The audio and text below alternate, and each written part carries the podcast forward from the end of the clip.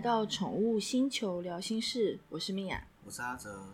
阿哲老师，我前几天呢有在网络上看到一则新闻，是防暴的工作犬退役之后，它的主人要会为了让它不舒缓它的焦虑，应该是这么说吧，嗯是嗯舒缓他的焦虑，会在家里藏东西，然后让他去找出来。那请问一下，这样的用意是如何呢？因为其实如果以侦测犬这种防暴犬来说的话，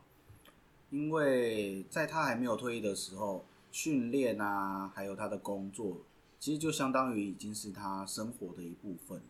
嗯哼，对啊，工作犬工作这么长的时间，后来现在退役下来，准备养老，嗯但那并不是我们人想象中的退休生活，可以哦很悠闲呐、什么事都不做啊，嗯并不是这样。因为狗那个已经是它生活的一部分了，跟它的吃喝拉撒已经绑在一起的事嗯情。哼，嗯哼，，对，所以它如果不做这些事情，它反而会没有办法去宣泄它的压力，宣泄它的精力。而且他会不会产生一个迷惘的现象，就觉得说，哎、他怎么现在就可以不需要训练了？会，因为、哦因为我们在以前在工作犬训练的时候，是对我们都是按表操课，哦，几点该做什么就得对，我做们什就么是一吗？大早可能七点钟起来，嗯、嗯就会有人带我出去遛狗、上厕所，上完厕所回来放饭，吃完饭之后开始训练，开始一整天的训练，嗯午休，后来再开始下午的训练，就是嗯我们会按表操课。所以他工作的时候也大概都是按表操课嘛。工作的时候他们会排班呐、啊。 就是哦，会排班，对，他们会排班啊。像我知道机场那边的是两头班呐、啊，对嗯，吧？他们会早上一个领犬员带一只狗出去是巡一圈之后，可能一两个小时回来，换另外一只狗跟领犬员出去，对，嗯他们会这样子轮流。哦，原来是这样。那他嗯们是怎么样被选择出来的？我们在选的时候，我们我们会先选它几个特性，啊哈，对，最基本一定是它的嗅觉要够灵敏，是，对，然后它的个性必须要比较勇敢，嗯哼，比较大胆，愿意出去自我探索。哦 OK 对。所以通常都是一胎很多个宝宝里面，然后呢会请工作犬训练中心的训练员、训练师训练师嗯然后来去做这样的选择，哪一个比较有天赋，然后具备所需要的特质，才会进行训练嘛？对，我们会去看，假设它是一一窝小狗啦，是，我们会去看，先看它跟其他狗互动的状况。嗯对，它是去主动找奶喝的，嗯，主动去找人家玩的，嗯还是它是缩在角落的？那个个性会差很多。然后选出来之后，我们会去，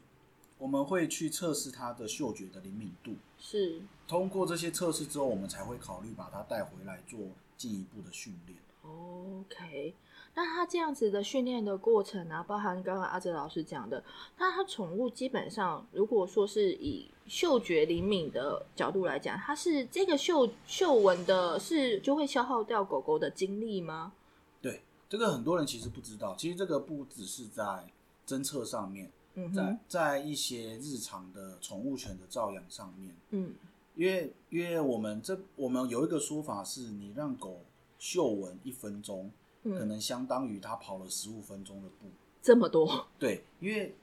狗狗在嗅闻的时候，因为狗的嗅觉比人灵敏非常多，是，对，所以它在嗅闻一个东西的时候，它会接受到的气味分子，嗯，那，种讯气味的讯号，嗯，比人还要多非常多。是它的大脑会大量的去处理这些讯号，嗯嗯，所以当它在处理讯号的过程中，它就会消耗掉大量的精力。哼，哦，那如果说假设是这样的说法的话，如果我把宠物带出去遛狗。对，好，我真的就带它出去了。它如果再停在一树旁边或停在嗯一草地上，我其实是不可以去催促它的，是吧？不用特别去催它，啊，对，只要我会建议，只要它没有危险性，嗯哼，什么石头啦、树叶、树枝，嗯哼，还是他要去闻其他的狗，只要那那只狗愿意，他的饲主 愿意，对，这个是前提啦。前但提嗯如果是路边的东西，什么小花小草，他想要闻，你就让他去闻，因为是，在嗅闻的过程中，一方面是让他对于环境的熟悉度嗯可以提高，嗯可以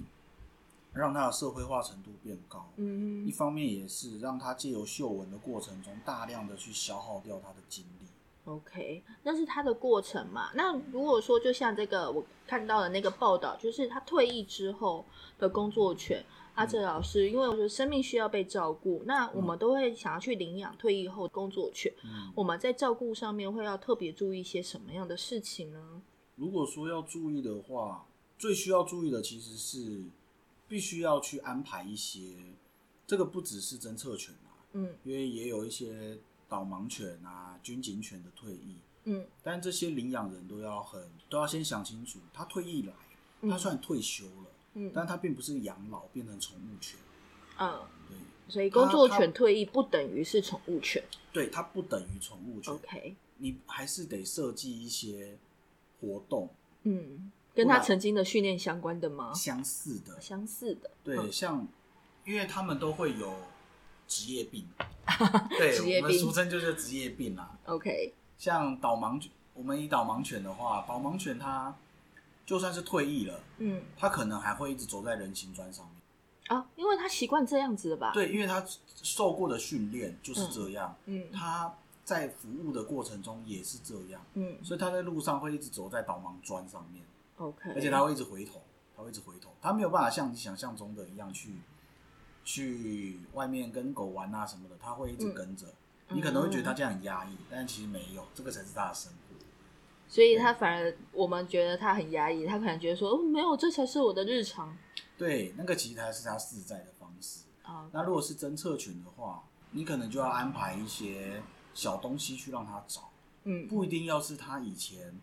在寻找的目标物。嗯哼，对，你可以用零食也好，嗯或者是用一些小玩具也好。嗯，当然，你很有心，你要用目标物嗯也，可以，嗯哼，对，当然也可以啦。是，对，就是要让他去，就算已经退休在家了，有一些小小的训练可以去嗯消耗掉他的精力也好，或者是也可以用这种方式来增进你们的关系、你们的感情，哦这也是一个好方法。所以当工作犬退休之后，其实他们退而不休，退而不休，退而不休。呃，没有办法真正的休息。有一些如果个性适合，嗯，我们也有辅导很多退休的工作犬嗯转转职，转对职，中年转职，中年转职，对中年转职转成学习辅助犬。哦，因为学习辅助犬它不像其他的工作犬，它可能有工作年限的问题。是学，习辅助犬就是你不管年纪年纪多大，嗯哼，它只要足够稳定，是，它愿意让陌生人触摸它，嗯后来它愿意在同一个地方待比较长的一段时间，哼，嗯。它都可以辅导转成学习辅助犬。 OK，所以呢，我们探讨了就是这些特殊使命、对， 特殊有天赋的狗狗们，它成为了我们的工作犬。然后呢，这些工作犬呢，可能也经过了很多的训练，然后它也有可能中年转职，对对对然后呢，它是退而不休的。那不管如何，如果说我们有机会或是有这个样的意愿要去领养到呃退役后的工作犬，那我们还是要去记得它的特性，它退而不休。对，要先做好很多功课嘛。对，我们要去配合它可能曾经受过的任何的训练，然后呢，就去有点可能像时间拉长嘛，或是让它的频率再更加舒服一点的，让它更适应它可能不用真正服役后的生活。嗯，我觉得其实就是要让这样子的状态变成你们的日常。嗯对，并不是说我们慢慢的把次数减低， ，OK，因为其实像不管是找东西的侦测犬，嗯还是喜欢走在导盲砖的导盲犬，嗯这些已经是他们跟就像他们吃喝拉撒一样是绑在一起的事情。 ，OK，你刻意的去限制他们做这件事，或者是削弱他们做这些行为，嗯有时候反而对他们的心理状态不见得是好的。对，OK，，反而让这些事情成为你们的日常，嗯也是很好。我们不用，我们不去刻意加强它，哼，啊，对他有没有做到都没关系。是，对，但这个就是你们的日常生活，嗯就是他的日常生活。